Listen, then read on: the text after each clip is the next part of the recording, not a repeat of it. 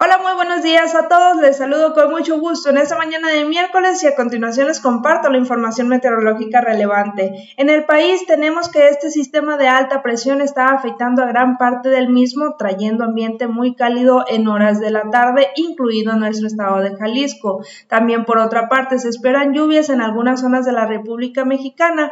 Por su parte, algunas zonas de occidente, centro y sur de México estarán favorecidas por canales de baja presión e ingresos de humedad del Pacífico. También por otra parte, lo que es el noroeste, principalmente los estados de Chihuahua, eh, Sinaloa y Durango, tendrán la presencia de lluvias debido a la presencia de un nuevo frente frío número 9. Los acumulados de lluvia para el día de hoy, pues en las regiones occidente, centro y sur de México, aunque también mayormente en lo que es el estado de Chihuahua y estas zonas del noroeste de México. Para Jalisco, el día de hoy tendremos cielo mayor despejado en gran parte del mismo, el cual estará favoreciendo pues temperaturas cálidas en horas de la tarde. Ya lo que son las regiones costeras, serranas y sur del mismo, pues no se descarta la presencia de lluvias en el transcurso del día de hoy, pero mayormente tendremos pues cielo nublado conforme avanza la tarde. Para el área metropolitana de Guadalajara continuaremos con este cielo despejado durante el día y la noche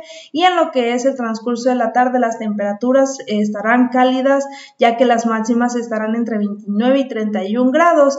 Ya hacia el amanecer del día de mañana, pues tendremos temperaturas eh, un poco más frescas. Aquí en el área metropolitana, mínimas entre 15 y 17 grados. Y bueno, eso es todo lo que tenemos por el momento. Continúen actualizándose y muy buen día.